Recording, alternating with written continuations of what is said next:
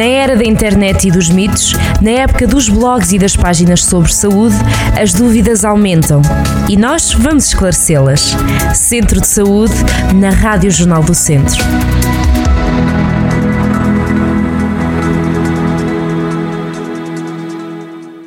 Sejam bem-vindos a mais um Centro de Saúde. A propósito da Semana Mundial da Alergia, o Dr. João Pedro Azevedo, imunoalergologista no Hospital Cufiseu, vai então falar-nos sobre a importância de diagnosticar e de tratar atempadamente as alergias.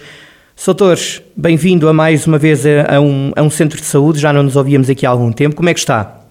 Obrigado, está tudo bem. Agradeço o convite mais uma vez, Carlos. Ó, doutor, então eh, eu pergunto-lhe, eh, a gratidão é nossa. Pergunto-lhe então eh, se este, esta questão dos níveis de pólenes continuarem elevados, se isto é um problema acrescido para as pessoas que sofrem alergias. Sim, é, é, é bastante verdade. Hoje em dia, o que é que nós temos tido? Temos tido épocas polínicas mais precoces, épocas clínicas mais duradouras. Isso o que é que vai fazer?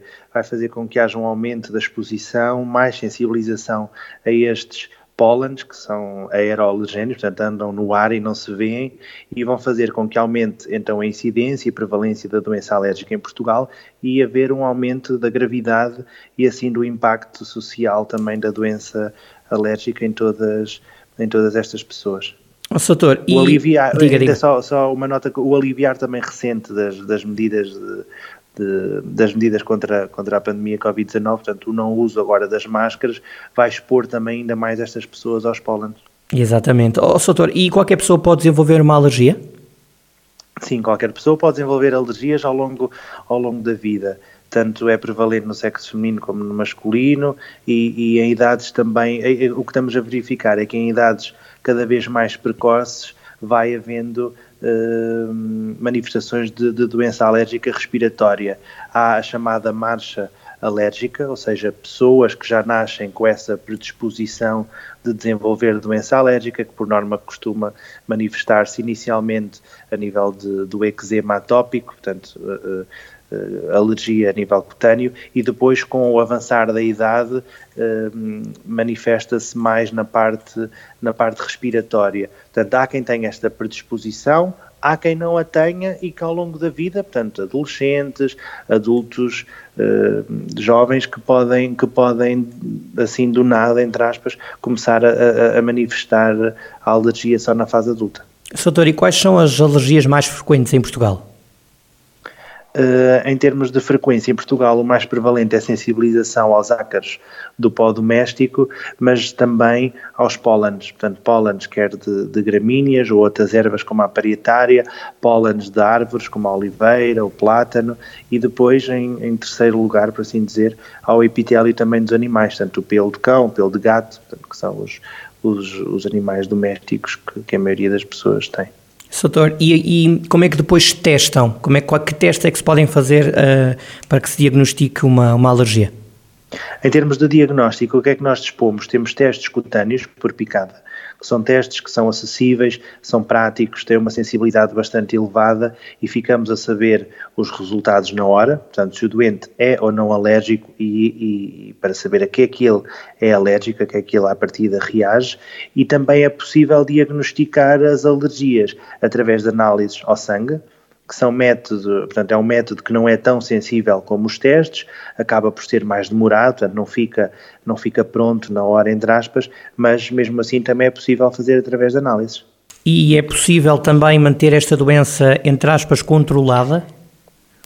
Uh, sim, portanto, a nossa a, a ideia de, de, de, do doente ser avaliado em consulta é fazer primeiro um, um, diagnóstico e para depois orientar da melhor, da melhor maneira. A cura, às vezes, é difícil falar-se em cura, mas aquilo que, que, o nosso objetivo é, portanto, manter o doente controlado. E assim existem várias, várias medidas, portanto, desde de medidas uh, não farmacológicas a, a, a outros, a, a, medidas farmacológicas para controlar a doença. Assim, nesta fase agora de primavera, por exemplo, desde o simples evitar andar na rua, nas horas ou nas, ou nas ruas com maior pólen, não, não, não andar tanto de manhã, pois há mais concentração de pólen durante a manhã, em termos de, de medidas de casa, manter as janelas também fechadas durante, durante a manhã e arejar mais ao final da tarde. Depois, em termos de medidas farmacológicas, existem diversos sprays nasais, antihistamínicos para controlar os sintomas, reduzir a comichão, o nível dos olhos, do nariz e também para diminuir a produção de muco e corrimento nasal. Depois, por fim, outras, outras, outros tratamentos, portanto, mais avançados, mais personalizados, que também podemos propor uh, aos doentes, são as chamadas vacinas, portanto, tratamentos antialérgicos, que são tratamentos uh, especializados, personalizados, como já disse, para cada doente, e o que é que visam? Baixar essa reatividade a médio, a médio e longo prazo. Ou seja, vão fazer com que os doentes não tenham tantas crises, podendo na maioria dos casos, reduzir a medicação, ou seja, não estar sempre a fazer antihistamínicos, sprays, etc., que muitas vezes são, são, são bastante incomodativas no dia a dia. Exatamente, e para, para que as pessoas também tenham um dia a dia cada vez mais normal e não tenham estas, estas alergias constantemente ao doutor. Obrigado, é até à próxima, um abraço e, e vamos nos ouvindo, está bem? Obrigado por ter cá estado obrigado, mais uma obrigado, vez. Obrigado, obrigado, até já. Estivemos então à conversa com o Dr. João Pedro Azevedo. Ele esteve a falar-nos sobre a importância importância de diagnosticar e de tratar atempadamente as alergias. Isto a propósito da Semana Mundial da Alergia. Já sabe, pode contar com este profissional de saúde na CUF em Viseu e um, eh, ouvir naturalmente este programa sempre que quiser. Ele vai ficar disponível em podcast em jornaldocentro.pt. Até à próxima. Centro de Saúde na Rádio Jornal do Centro.